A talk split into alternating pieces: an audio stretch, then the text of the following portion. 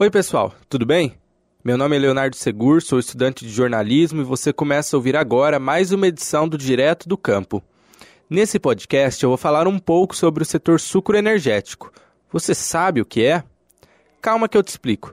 O setor sucroenergético é responsável pela produção de açúcar, álcool e energia elétrica. Daí vem o nome energético. Antes, esse setor era conhecido apenas como sucro alcooleiro, já que produzia apenas açúcar e álcool, e os resíduos da cana-de-açúcar, matéria-prima desses produtos, eram jogados fora. Hoje, esse material é reutilizado, se tornando biomassa. Só para explicar, a biomassa nada mais é que uma fonte limpa de energia, produzida através desses materiais que sobram tanto da cana-de-açúcar quanto de outras fontes orgânicas, seja de origem vegetal ou de origem animal. Agora vamos voltar a falar da cana-de-açúcar. A estimativa para essa safra é de uma produção de 646 milhões de toneladas. No podcast anterior a esse, eu falei um pouco sobre a 26ª edição da Fena Sucro e Agrocana, uma das maiores feiras do setor sucroenergético do mundo, que aconteceu no final do mês de agosto em Sertãozinho. Essa feira movimentou cerca de 4 bilhões de reais em negócios e contou com mais de 40 mil visitantes.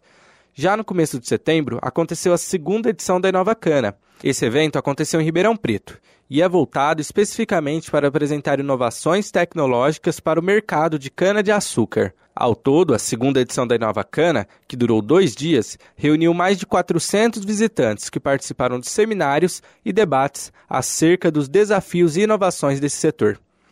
A importância do setor sucroenergético faz do Brasil um dos maiores produtores de cana do mundo.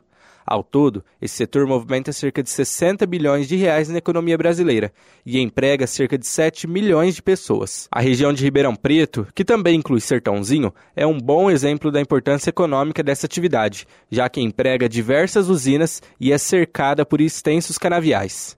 Bom, pessoal, o podcast de hoje termina por aqui. Acompanhe as redes sociais do Direto do Campo e fique atento aos novos conteúdos. Obrigado e até mais.